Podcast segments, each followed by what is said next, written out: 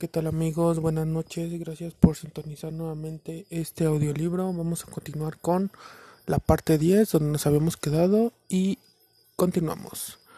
Cualquier proceso para liberar poder en el organismo humano se dirige a la subconsciencia como primer agente. Se debe operar sobre la subconsciencia para realizar la gran obra.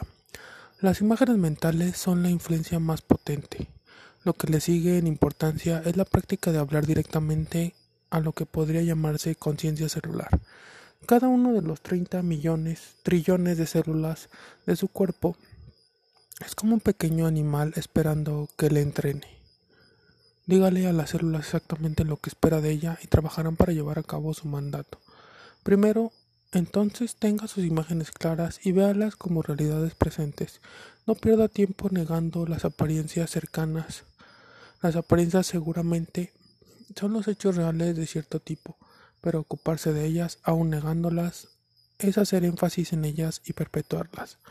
Vea lo que quiera hacer y hacer, entonces dígale a su subconsciencia lo que ve y dé a la conciencia celular sus instrucciones específicas del resultado deseado.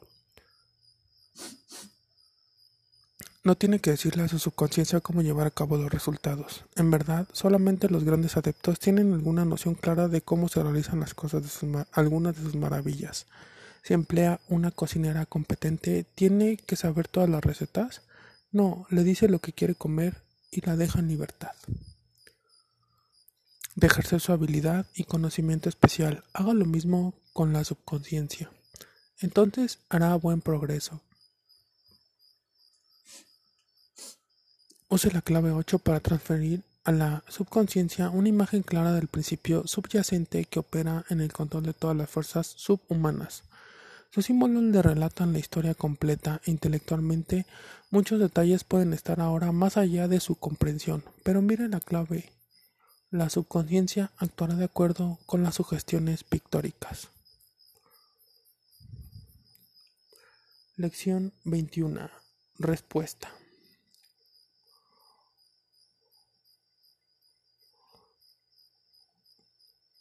El ermitaño, clave 9 del tarot o el adepto. Se dice que el número 9 es el símbolo del adeptado y de la profecía. Es fácil ver que el ermitaño representa el adeptado porque se encuentra de pie sobre el pico de una montaña. Su báculo está en su mano izquierda para indicar que no lo necesita para ascender. Es evidente que ha alcanzado la cima, que se encuentra de pie en la cúspide del sendero de realización oculta. No es igualmente obvio que representa profecía, aunque su barba blanca y su aspecto venerable sugieren la concepción tradicional del aspecto de un profeta.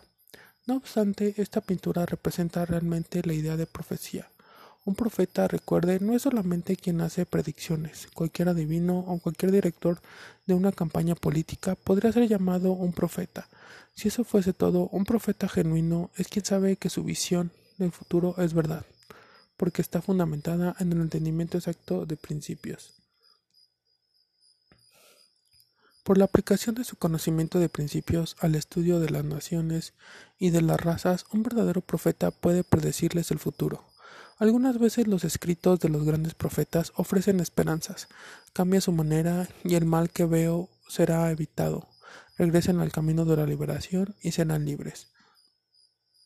Otras veces su conocimiento profético indica que una nación o persona ha ido demasiado lejos en la dirección errónea para evitar las consecuencias de su mala conducta.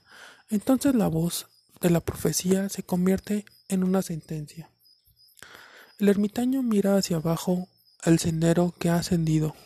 Otros están ascendiendo el mismo camino y él observa su progreso ascendente con benévolo interés. Está familiarizado con cada paso, conoce todas las sendas, ha superado todos los peligros. Él siente por todos los que ascienden y sostiene su linterna como un faro. Necesitamos estar recordando esto porque el ermitaño es un símbolo del yo soy, que está en todo tiempo sobre y en todos nosotros. Por medio de la clave 9, el tarot nos dice que nos encontramos en contacto continuo con una realidad que sabe todo lo que hemos pensado, todo cuanto hemos hecho y conoce también cada paso del sendero ante nosotros. Esto no hace referencia al destino como se entiende generalmente. Significa cierta clase de predestinación. porque todos estamos destinados algún día a alcanzar la altura donde se encuentra el ermitaño. Sin embargo, ninguna fuerza externa nos conduce sin piedad hacia adelante.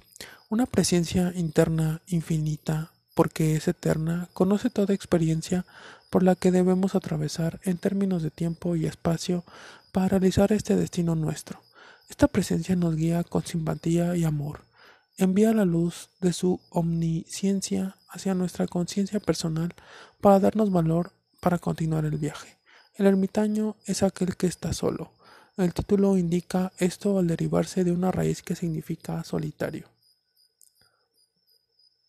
En esta forma, el nombre de esta clave se relaciona con el sustantivo hebreo Yekidah, que quiere decir el único, el indivisible. Este término es usado en la sabiduría hebrea para designar la identidad una, justamente como la palabra Arman en sánscrito es usada para la misma realidad. Se dice que Yekidah se está sentado en la primera y más elevada esfera del ser llamado Keter, la corona y correspondiente al número uno en el árbol de la vida. La corona es la voluntad primaria a la cual como lo aprendió de las lecciones precedentes, se le atribuye el punto superior de la letra Yod. El ermitaño, por consiguiente, es una representación del anciano de los días o de la identidad una, como poder de voluntad en el universo. A este poder responden todas las formas de su autoexpresión. No tiene otro soporte aparte de sí mismo. Por esto, un libro de sabiduría hebrea dice que la letra Yod está sobre todas, simbolizando al Padre, y con él no hay ninguna otra asociada. El nombre Hav, Padre, es también la designación especial del aspecto de la realidad, que es el asiento de la fuerza de vida en la personalidad humana y en toda la creación. Aquel quien está solo también simboliza el adeptado. Un adepto identificándose conscientemente con todo cuanto existe se coloca aparte por esa misma actitud de todos excepto de quienes son sus semejantes. No puede compartir sus conocimientos con aquellos que no lo comprenden. En razón de su conocimiento superior necesita ser un ermitaño. No obstante, la suya no es en forma alguna la arrogante separatividad de un egoísta. No hubo matiz de egoísmo en la observación de la que la leyenda atribuye a Einstein de que ni siquiera doce hombres en todo el mundo podrían comprender su teoría de la relatividad. Einstein negó haber hecho nunca tal observación, pero aún así la hizo. Hubiera estado libre de egoísmo. La superioridad y la soledad van juntas. Pero la soledad de un sabio no es como la soledad del ignorante. Un sabio tiene lo que el ignorante no disfruta, la compañía continua del yo uno, la ininterrumpida percepción de unión con la realidad una que es la propia identidad del sabio. La ley atribuida a la clave 9 es respuesta. Esta ley puede establecerse así. Toda actividad de la personalidad humana es realmente una respuesta a la iniciativa del principio originador del universo. El pensamiento esencial aquí es que ninguna actividad personal tiene su principio, causa u origen dentro de los límites de la personalidad. Toda acción personal es derivada, reflexiva, responsiva. A todos nos parece que nuestros estados de la mente y nuestras acciones expresan motivos puramente personales.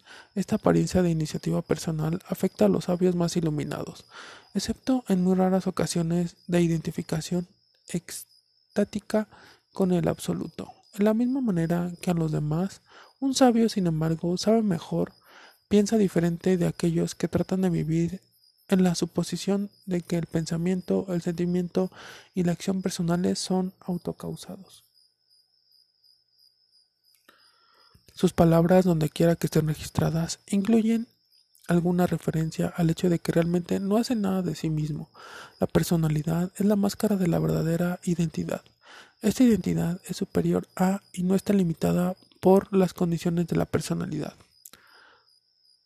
Es de esta identidad superior e interna de donde fluye el impulso original y todas las actividades de la personalidad. El instrumento o vehículo son solamente efectos de este movimiento hacia afuera y hacia abajo de la energía o poder operativo de la verdadera identidad o yo soy. La sabiduría eterna declara que solo hay una identidad en el universo. Esta identidad es la única causa de todas las formas de existencia, aquí o en cualquier parte. Esta presencia es la sustancia de todas las cosas. La cualidad mental de la identidad una es lo que se manifiesta en cualquier expresión de conciencia particular. La energía de la identidad una es lo que se libera a través de cualquier forma de actividad particular. Su personalidad es solamente una de aquellas innumerables formas de expresión. Su naturaleza real no es otra que aquel uno. En consecuencia, cualesquiera leyes y fuerzas que condicionan la actividad de su personalidad deben ser leyes y fuerzas procedentes de su propia y verdadera identidad. La letra hebrea Yod se asemeja a la lengüeta de una llama. Es una parte componente de todas las letras del antiguo alfabeto caldeo, ahora conocido como hebreo rectangular, para distinguirlo de la escritura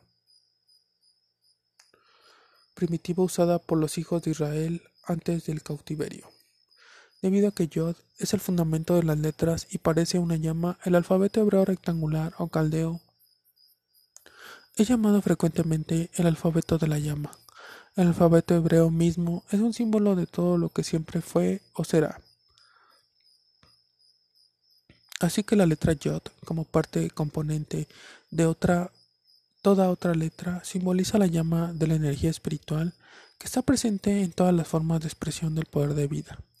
Yod es un sustantivo hebreo que significa la mano del hombre, así que se encuentra directamente relacionada con la doctrina antigua. La realidad primaria y fundamental del universo es idéntica con el poder expresado por el trabajo de la mano de los seres humanos. Los cabalistas dicen que el punto superior de Yod representa la voluntad primaria, en tanto que el resto de letra corresponde al aspecto de poder de vida llamado sabiduría. Esto significa que toda actividad mental es derivada directamente de la voluntad esencial de la identidad una y esta actividad mental o voluntad toma forma como la sabiduría que es base de todo el orden cósmico. Además, la actividad mental de la voluntad primaria, simbolizada por el punto superior de Yod, se expande en la fuerza de vida de todos los seres y esta fuerza de vida es ígnea, como lo sugiere la forma de la letra. La mano del hombre es también el asiento de centros altamente organizados del sentido del tacto. Este sentido se encuentra en consecuencia asignado a Yod. La mano también un símbolo notable de aquello a través de la cual la mente humana hace contacto con la superconciencia. Por esto en la clave 1 representando a Mercurio, la mente consciente, mano derecha del mago, es la que eleva la vara con la cual establece contacto con un nivel superior. Además, la vara levantada simboliza la sublimación del poder de la serpiente, a lo que los psicólogos llaman líbido. Las más intensas formas de unión extática con el absoluto son descritas a menudo en imaginación erótica. ¿Por qué? Porque el sentimiento más intenso de placer en el campo de la experiencia física es conocido a través del sentido del tacto. Las más elevadas formas de unión interior con la identidad una son experiencias de dichoso contacto, el cual está representado a menudo por conjuntos de imágenes definitivamente eróticas por quienes intentan describir tales sensaciones. La ley, la clave 9 representa la realización a través de la unión. Esto quiere decir que el final del sendero es alcanzado cuando la personalidad encuentra al yo interno en contacto perfecto. Un ejemplo gráfico de esto es el crecimiento firme y lento a través de las edades de las estalagmitas y estalactitas en una caverna. En este crecimiento, la estalactita que se extiende hacia abajo desde el techo de la caverna es el agente activo. El crecimiento hacia arriba de la estalagmita desde el piso de la caverna es la respuesta a las gotas descendentes de solución de piedra caliza procedentes de la estalactita. La estalactita puede tomarse como un símbolo de la identidad una, siempre moviéndose hacia una más estrecha unión con la personalidad ascendente, simbolizada por la estalagmita, cuando por último llega la etapa de crecimiento en que hacen contacto, su forma unida es la de una columna con la forma aproximada de la letra I, que es el equivalente inglés, español, latín y griego para yod. Al escribir la figura 9 en escritura ordinaria, la primera parte del carácter es la reproducción de un signo cero y desde el punto en que se cierra el círculo desciende una línea recta o figura. Al escribir la parte superior de la figura, la mano describe un circuito completo sugiriendo la terminación de un curso de acción. Entonces se traza la línea recta, una figura 1, símbolo de principio e iniciativa. El final de un ciclo es siempre el principio de otro. La realización nunca se completa. Después de la unión de la personalidad con la identidad una, hay una más hay aún más elevadas alturas para escalar, como lo vemos en la pintura del tarot para el loco. El signo zodiacal Virgo se atribuye a la letra Yod y por consiguiente el número 9. Este signo es regido por Mercurio, esto es por el poder simbolizado en el tarot por el mago, y los astrólogos dicen que Mercurio se encuentra también exaltado en Virgo. Así que en la clave 9 tenemos un símbolo de la más elevada expresión de lo que está representado por la clave 1. Mercurio representa el poder de vida operando a nivel de la autoconciencia, en donde el cerebro es su más importante instrumento. El campo fisiológico de la operación de mercurio en el cerebro es el lóbulo frontal de este órgano. Nuestro más grande fisiólogo, el doctor Frederick Tinley, llama al lóbulo frontal maestro del destino.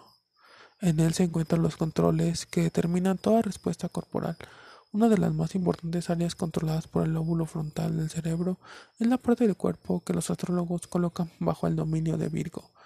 Esta área en la, la región abdominal y especialmente la parte superior del intestino delgado, en donde el alimento se asimila y se envía a los varios órganos que lo transmutan en huesos, tejidos y en las varias secreciones indispensables para la existencia física. En cierto estado de la digestión intestinal, el alimento es transformado en una sustancia aceitosa y lechosa llamada quilo, de la cual las lácteas absorben alimento para la corriente sanguínea.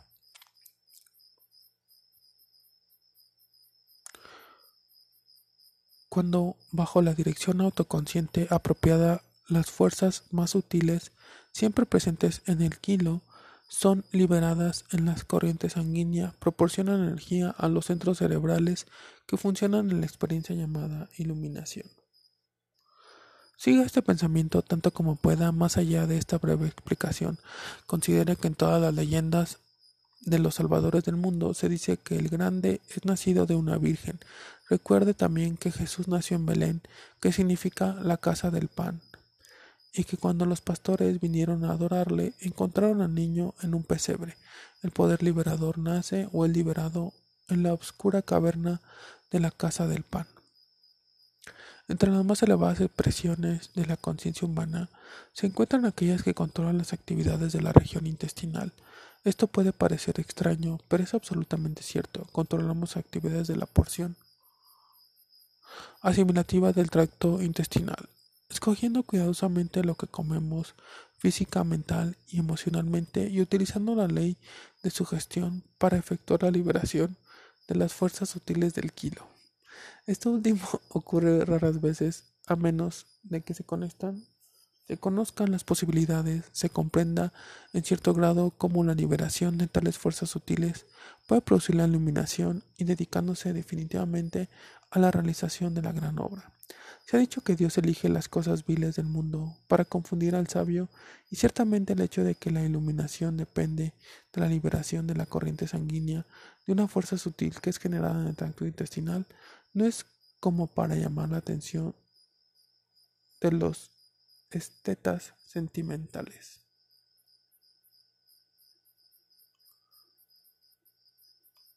No obstante, así es, un hecho innegable y para aquellos que tienen ojos para ver, algo de real belleza. Durante la semana que entra, medite las líneas de esta lección. Trate de ver en cuántas formas puede penetrar el velo de las apariencias y vea con los ojos de la mente que sus actividades personales son solamente respuestas al impacto de la voluntad universal. Vea si puede, poco a poco, en la oscura caverna de la casa del pan, el poder de vida va tejiendo la vestidura de un vehículo más fino a través del cual llegará finalmente a la percepción consciente de esa unión con la identidad una. Instrucciones para colorear. Amarillo, los rayos de la linterna. Entre las líneas negras. Azul, la gorra del ermitaño. Gris, el manto, no la manga derecha de la vestidura interior. El primer plano, no los picos de las montañas. Blanco, el cabello, barba, manga derecha de la vestidura interior, picos de las montañas. Negro o índigo, fondo, índigo es azul, violeta, profundo con negro. La escena es un cielo nocturno. Mejor use negro a menos de ser un hábil en el manejo de los colores. Oro, estrella, hexagrama dentro de la lámpara, marrón o carmelita, bastón, zapato. Lección 22. El ermitaño. La escena de la clave 9 es la antítesis directa de aquella de la clave precedente. En la clave 8 vemos un valle fértil calentado por el sol. Aquí está un pico helado, barrido por el viento y envuelto en la oscuridad. Esto no significa que quienes alcanzan las alturas del adeptado no reciben por sus dolores más que una percepción helada y estéril de la verdad abstracta. El manto gris del ermitaño, símbolo de la sabiduría, lo conserva abrigado. Él lleva su propia luz.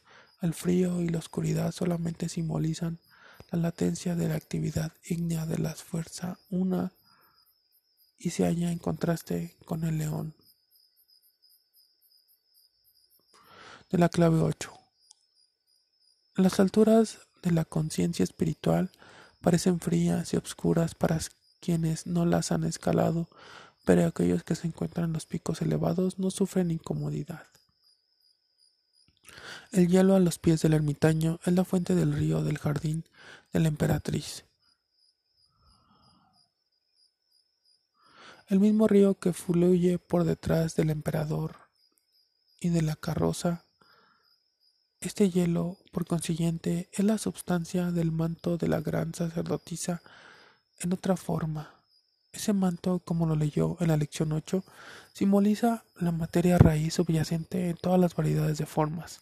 En la clave 9, el movimiento vibratorio de la materia raíz está representado como algo fijado o cristalizado, hielo, porque el simbolismo de la clave 9 se refiere a aquello que en sí mismo no entra en acción, aunque es la causa de todas las actividades del universo. Un anciano de barba es la figura central de esta pintura. Él es el anciano más santo, identificado en Kabbalah con la voluntad primaria. Está vestido de gris, una mezcla de negro y blanco, los colores de las columnas de la gran sacerdotisa, de la vara y de la rosa del loco, y de las esfinges que arrastran la carroza. Su vestidura representa, en consecuencia, la unión y el equilibrio de todos los pares de opuestos. Su gorra tiene la forma de la letra de una letra yot. Es azul, el color del manto de la gran sacerdotisa, para intimar que la identidad una recuerda siempre perfectamente su propia naturaleza y poderes. La gorra, además, es una variedad de corona. Esta parte del simbolismo dice al observador iniciado, la corona es Yot. No se requiere comentario. Quienes se encuentran preparados para recibir la instrucción comprendida en estas cuatro palabras percibirán la tremenda importancia de esta frase. Además, sería imposible dar más luz a la persona no preparada, aunque dedicáramos muchas páginas en el intento de elaborar una explicación. El ermitaño ha traído su lámpara y su bastón del valle inferior de donde vino. El bastón, la rama de un árbol, es un producto del lado orgánico de la naturaleza. Hace referencia a la actividad ígnea del poder de la serpiente de la clave 8. El ermitaño usó este poder para ayudarse en el ascenso de la montaña, y en algunas versiones del tarot el báculo está dibujado en forma parecida a una serpiente. En otras versiones, pero no las más antiguas, hay una serpiente enroscada en el suelo, con la cabeza levantada frente al ermitaño. Esta es una innovación innecesaria. El báculo mismo es indicación suficiente del poder de la serpiente. El ermitaño sostiene el báculo en su mano izquierda para mostrar que ya no lo necesita más para ascender.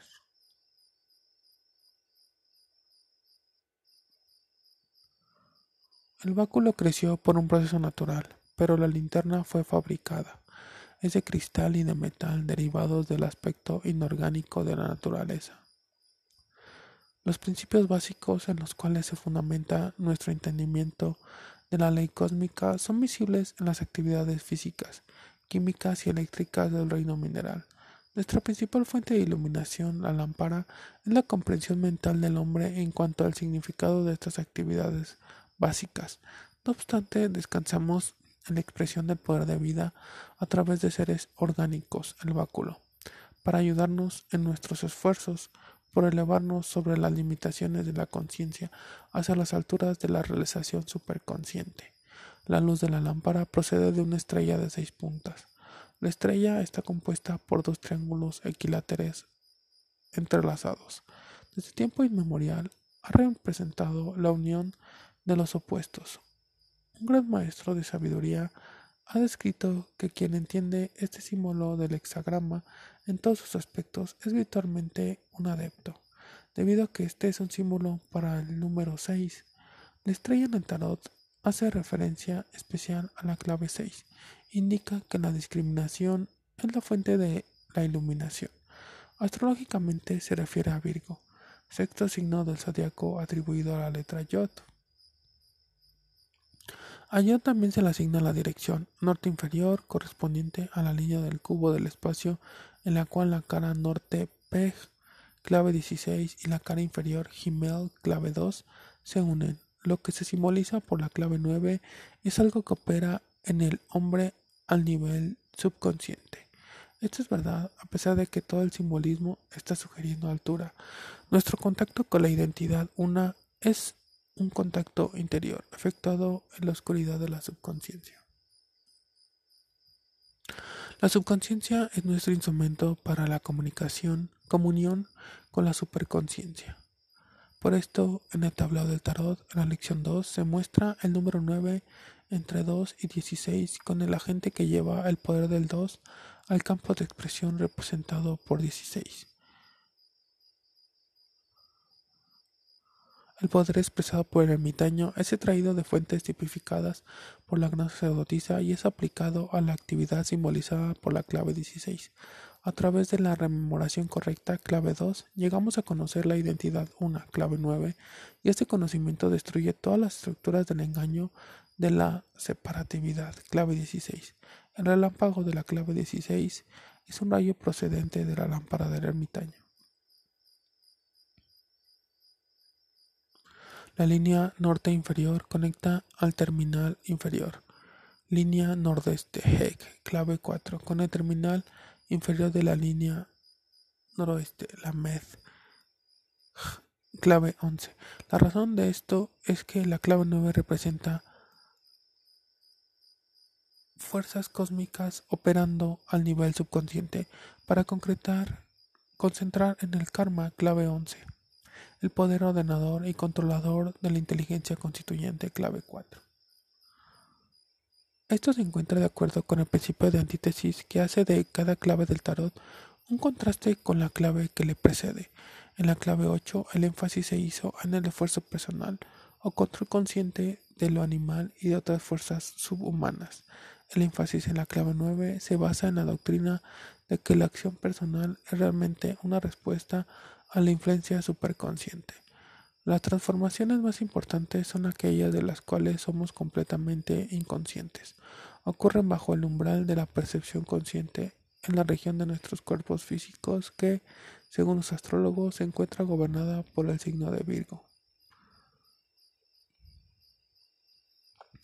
Además, estas transformaciones son consecuencias directas del esfuerzo consciente representado por la clave 8. En la misma forma que el registro en el pergamino de la gran sacerdotisa es derivado de lo que el mago observa, así el contacto que se establece interiormente y por el cual llegamos a percibir la identidad una es una consecuencia de la operación del poder del mago a través de la agencia de la mujer de la clave 8. Esta mujer es solamente el instrumento a través del cual trabaja el mago. El poder de él es el que doma al león y no el de ella.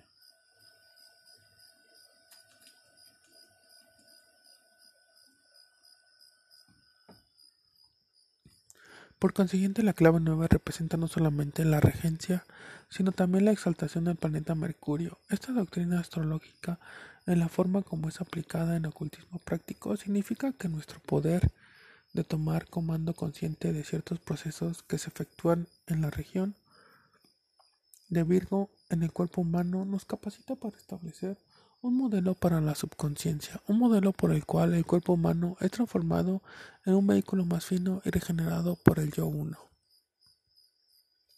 El verdadero proceso constructivo se hace posible por cambios en la corriente sanguínea. Estos cambios son iniciados en la región de Virgo en el cuerpo humano.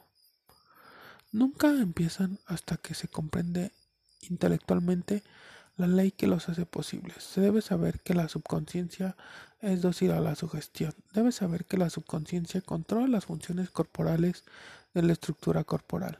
Debe saber que los modelos impresos sobre la subconsciencia desde el nivel de la conciencia inician alteraciones en la química de la sangre, en las funciones orgánicas y aún en la estructura de ciertas partes del cuerpo. Se debe saber que el cuerpo humano es construido de materiales llevados a la sangre del kilo en el intestino delgado. Todo este conocimiento es realmente una participación de la inteligencia constituyente simbolizada por el emperador. Este es conocimiento de importancia suprema traído a nuestro campo de conciencia por las funciones del cerebro, regido por Aries. Esta es una participación en la visión de la realidad que siempre está presente ante el ojo de la mente universal que lo ve todo, así que corresponde al emperador y a la dirección nordeste. A través de los cambios corporales que ocurren en la región de Virgo, este conocimiento superior es incorporado verdaderamente en el organismo físico. Luego es concentrado en aquella parte del cuerpo que estando bajo el dominio astrológico de Libra, corresponde a la línea noroeste en el cubo del espacio y a la clave 11 del tarot. Libra gobierna los riñones y las glándulas adrenales. En el área de Libra, en el cuerpo se encuentran órganos que llevan a cabo algunas de las más importantes funciones físicas. Esta lección no es el lugar para discutir estas funciones que serán consideradas en más extenso examen en el curso titulado la gran obra. No obstante, se puede decir aquí que los órganos en el área de Libra controlan el estadio de equilibrio químico de la corriente sanguínea. De este equilibrio dependen absolutamente no solo la salud ordinaria, sino también las condiciones orgánicas especiales peculiares del adeptado. La línea norte inferior conecta también el terminal norte de la línea oriente inferior, asignada a la letra Chet y la clave 7, con el terminal norte de la línea occidental inferior, asignada a la letra Ajin y la clave 15. Esta relación, como aquella entre Sain y Samej, mencionada en la lección 20, debe esperar su aplicación hasta que estudiamos la clave 15. Entre tanto, debe tomar cuidadosa nota de todos los símbolos sobre el lado izquierdo o al lado norte de la clave 7. En ellos encontrará indicaciones referentes a las fuerzas de poder expresadas a través de la clave 9 y puestas en operación a través de la agencia de lo que está representado por la clave 15. La pintura del ermitaño nos dice que más allá del nivel meramente personal de nuestra experiencia diaria hay una presencia real que es todo cuanto aspiramos ser. Esta presencia, no obstante lo lejana que parezca estar, no obstante lo inadecuadamente que podamos comprenderla, no obstante lo encubierta por las tinieblas y la obscuridad de su naturaleza real, es siempre amistosa y servicial. Es posible que no la comprendamos, pero podemos tocarla siempre que recordemos hacerlo. Solamente por causa de una ilusión estamos separados de ella. En verdad entra en todo detalle de nuestra vida. Esta identidad una se encuentra activamente presente en todo lo que pensamos, decimos o hacemos. es el anciano de los ancianos, la voluntad fundamental y única de donde procede toda manifestación. La clave 9 tiene relación directa con cada uno de los claves que la preceden. Como número 9 es el final de un ciclo numérico incluye en sí mismo cada uno de los números que lo preceden en la senda de los dígitos. Por ejemplo, el ermitaño está relacionado en muchas formas con el loco. Él es el loco después de ascender del valle de manifestación. El loco es espíritu en su aspecto de juventud eterna. El ermitaño es el mismo espíritu en su aspecto de apariencia abarcante.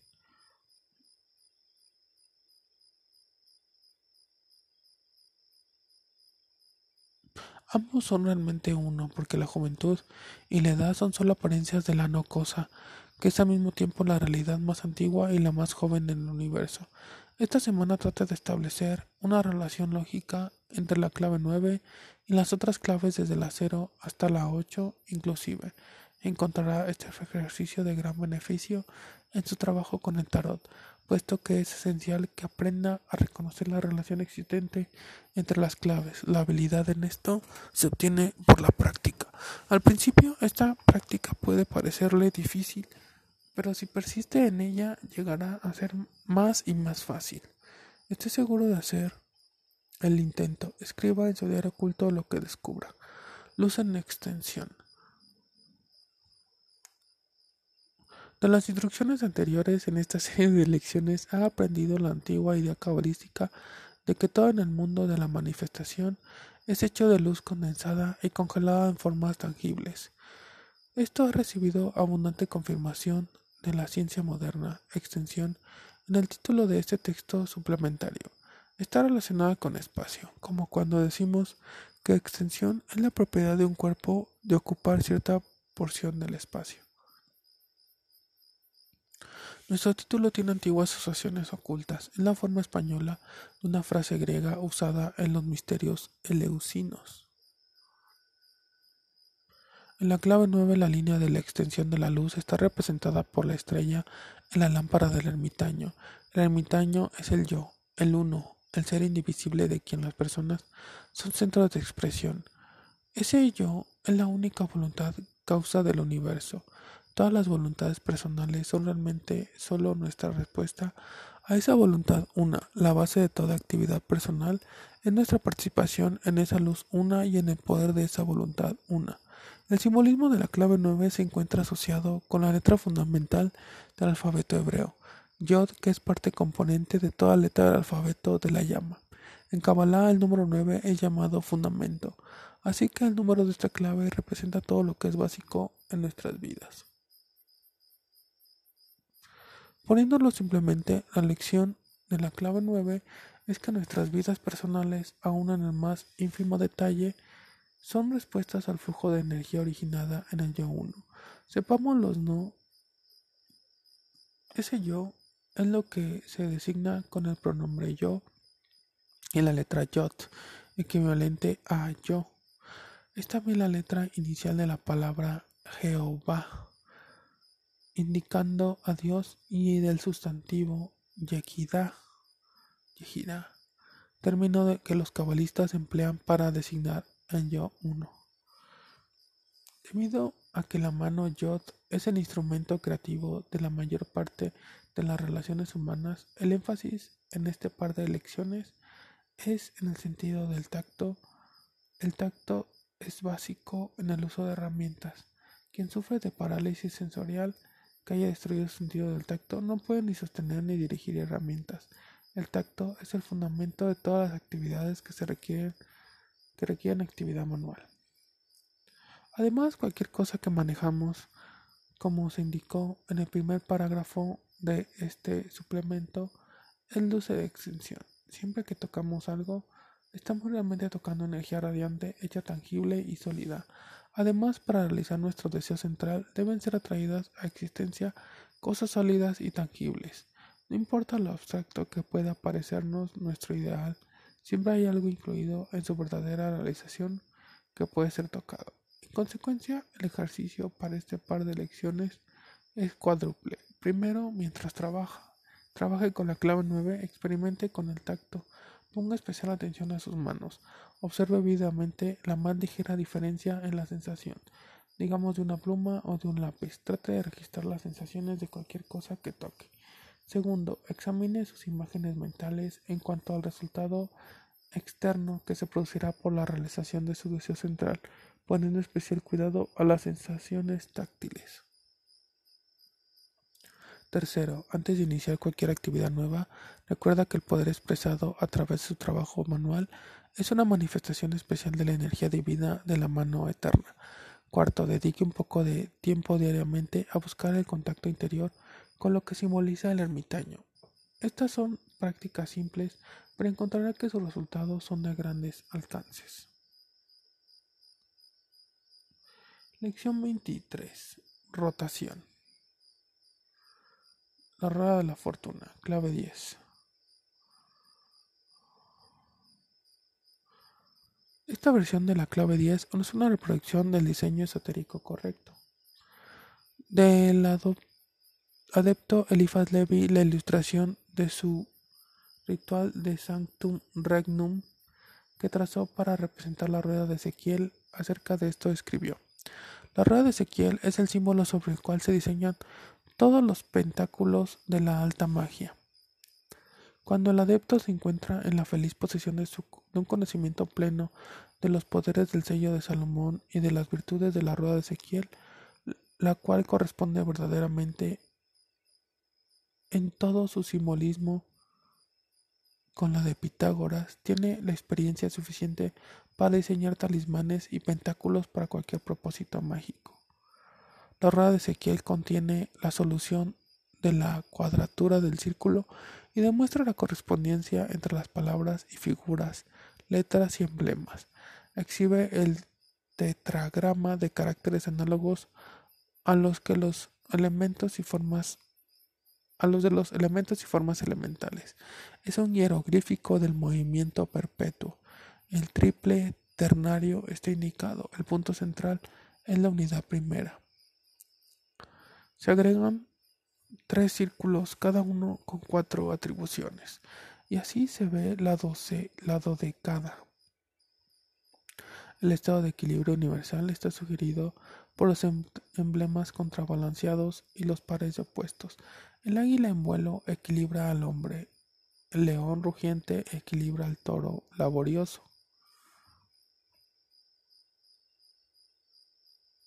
En el cubo del espacio la letra Kaf y la clave 10 corresponden a la dirección occidente. Esta es la cara del cubo más cercana al observador en los diagramas de la lección 18.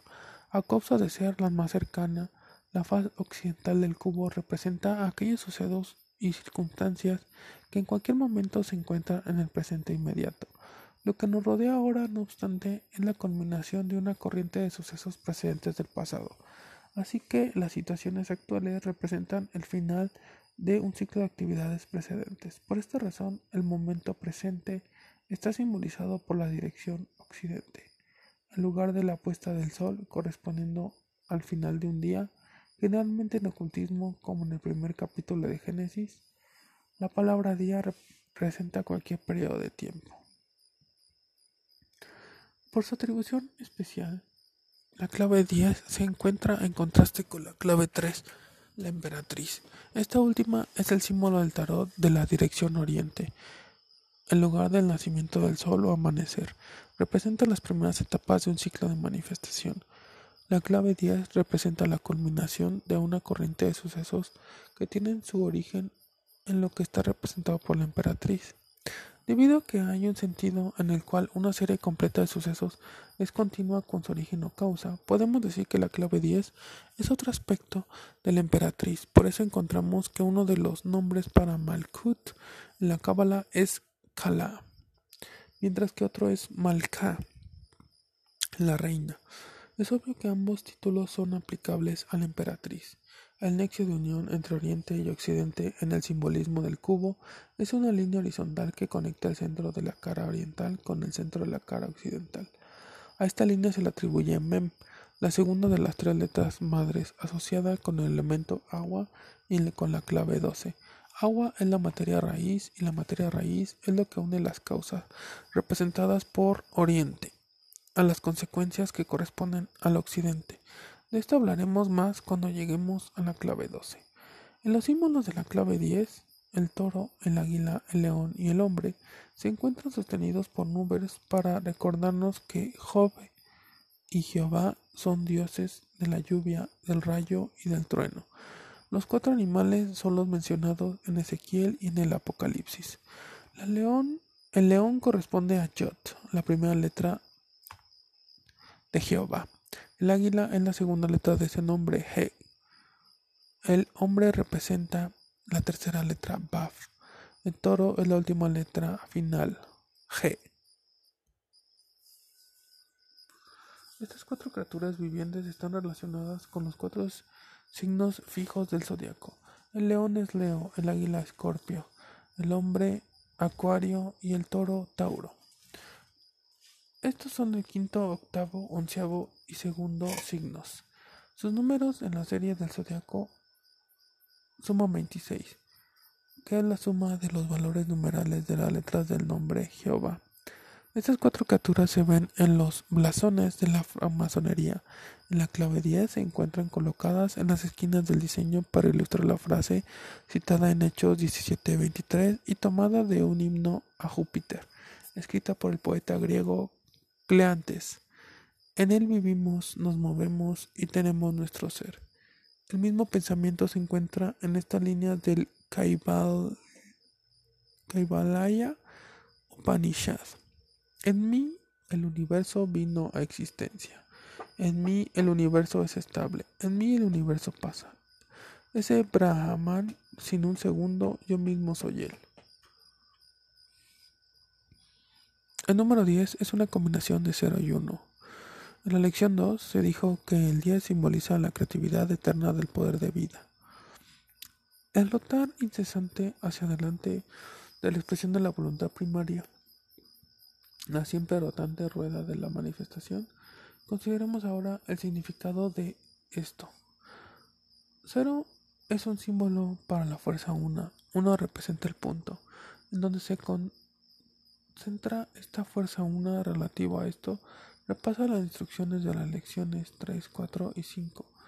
En el punto central dentro de sí misma, la fuerza una se pone en actividad. En consecuencia, este es el punto donde se inicia el movimiento. Lo que estamos considerando ahora es anterior a toda manifestación física, precede a la producción de las formas. Es la concentración de energía en espacio libre. Además, es espacio mental. No hay nada sino conciencia de sí mismo en este punto donde el espíritu uno despierta a la actividad.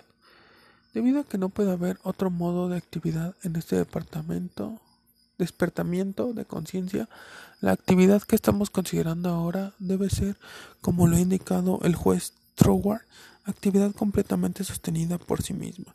Y continúa diciendo, la ley de reciprocidad, por consiguiente, demanda un movimiento semejante sostenido por sí mismo en la correspondencia material y la consideración matemática de que la única clase de movimiento que puede soportar un cuerpo sosteniéndose por sí mismo invacuo es un movimiento rotatorio conduciendo al cuerpo mismo a una forma esférica.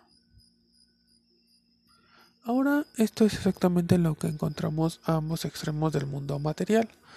Es el gran aspecto las esferas de los planetas rotando sobre sus ejes y girando alrededor del Sol y en el aspecto pequeño de las esferas de los planetas rotando sobre sus ejes y girando alrededor del Sol y en el aspecto pequeño de las esferas de los átomos consistentes de partículas que la ciencia moderna nos dice rotan igual alrededor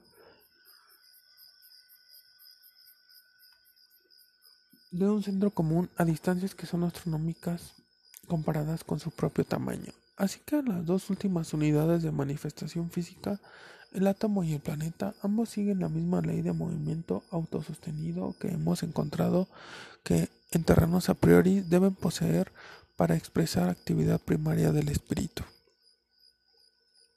Y hemos notado de paso que este movimiento rotatorio o absoluto es una combinación de las dos formas únicas de movimiento relativo, es decir, movimiento centrífugo y centrípeto. Así que en el movimiento rotatorio o absoluto encontramos que ambas polaridades del movimiento se encuentran incluidas, repitiendo así en el aspecto puramente mecánico el principio primordial de la unidad incluyendo la dualidad en sí misma. Esta cita tomada del proceso creativo en el individuo merece cuidadoso estudio. Está lleno de substancia.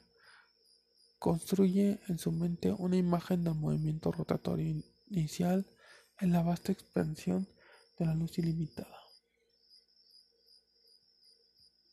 La doctrina de rotación es una de las más importantes en ocultismo porque se encuentra comprometida con los principios de crecimiento, involución y evolución, acción y reacción y con la relación recíproca entre los miembros miembros de todo par de opuestos en todo el universo.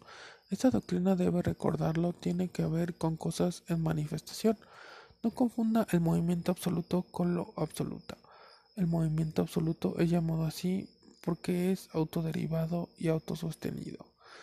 Sin depender de o estar condicionado por otras modalidades de actividad, la letra hebrea Kaf, impresa sobre la clave 10, representa una mano en el acto de agarrar o de cerrar el puño. Cierre su puño y vuélvalo con el pulgar hacia usted.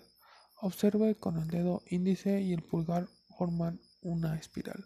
La actividad de la fuerza 1 no es simplemente circular en forma, es espiral, por consiguiente, y solamente así es posible que se efectúe la evolución. El movimiento parece representar a su punto de partida, pero en realidad la revolución empieza en un nivel superior. Repase lo que se dijo acerca de la actividad espiral en la lección 19. La idea básica sugerida por CAF es comprensión o entendimiento. Como se dijo arriba, tratamos en esta lección con una ley de manifestación infinita. Esta ley se encuentra dentro de la esfera de nuestra comprensión mental. Es una ley operativa a través de imaginables inmensidades, pero es finita y podemos comprenderla. El principio de rotación que opera a través de la serie entera de manifestaciones cósmicas es un principio inteligible. Podemos entenderlo y aplicarlo.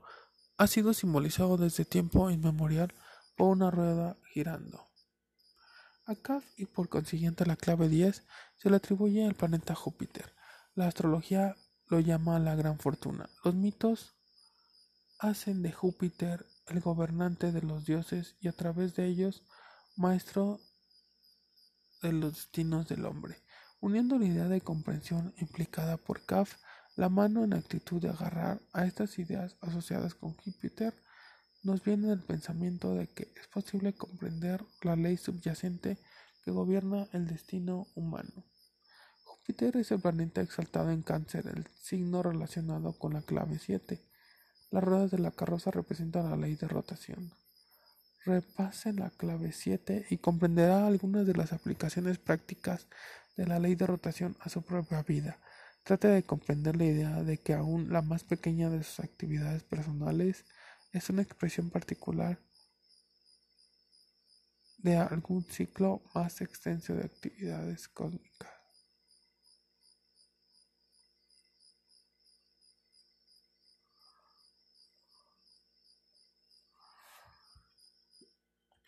Llevada hasta su término, tal comprensión capacita al hombre para liberarse de toda enfermedad, de toda desgracia, de toda apariencia de limitación. El poder de Júpiter, el Padre del cielo, es el poder del hombre. Pero esto se debe comprenderse verdaderamente. El entendimiento de este principio es más que la sola aprensión del significado de las palabras que dicen que cualquier cosa que hagamos es parte del ascenso y descenso en la marea cósmica. Debemos verificarlo. Las claves del tarot nos ayudarán a hacerlo. A través de su ayuda plantamos la idea semilla en la subconsciencia donde crecerá y dará el fruto de la comprensión que buscamos. Como el Padre de los cielos, que es el significado literal de su nombre, Júpiter es el dios de la nube, de la lluvia, del trueno y del rayo. Esto se aproxima mucho a lo que la ciencia dice concerniente a la naturaleza del mundo físico. Toda forma física es alguna modalidad especial asumida por la energía eléctrica que llena la atmósfera. La circulación de esta energía produce todo cuanto existe. Se puede pensar de una forma física como de una condensación de la lluvia electromagnética, que es la materia raíz que llena todo el espacio y vela la energía ígnea de la fuerza una. Y bueno amigos, hasta aquí vamos a dejar la lectura del día de hoy. Espero que les haya gustado. Dale like, suscríbete, comparte, prende la campanita para que te lleguen todas las notificaciones de todos mis videos.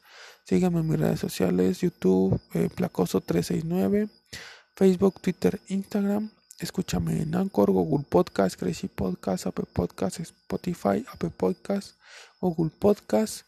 Si quieres patrocinarme en Patreon desde un dólar al mes, también te lo agradezco mucho.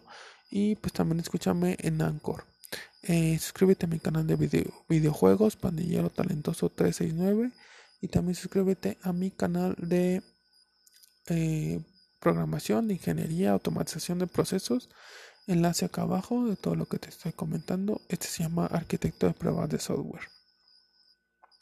Si requieres asesorías personales en cuanto a dieta, entrenamiento, lecturas de tarot personalizadas, venta eh, nacional e internacionalmente, venta de, de rapé brasileño, mándame correo a abelosvera74 gmail.com o abelosvera, bueno, es el mismo abelosvera74 gmail.com.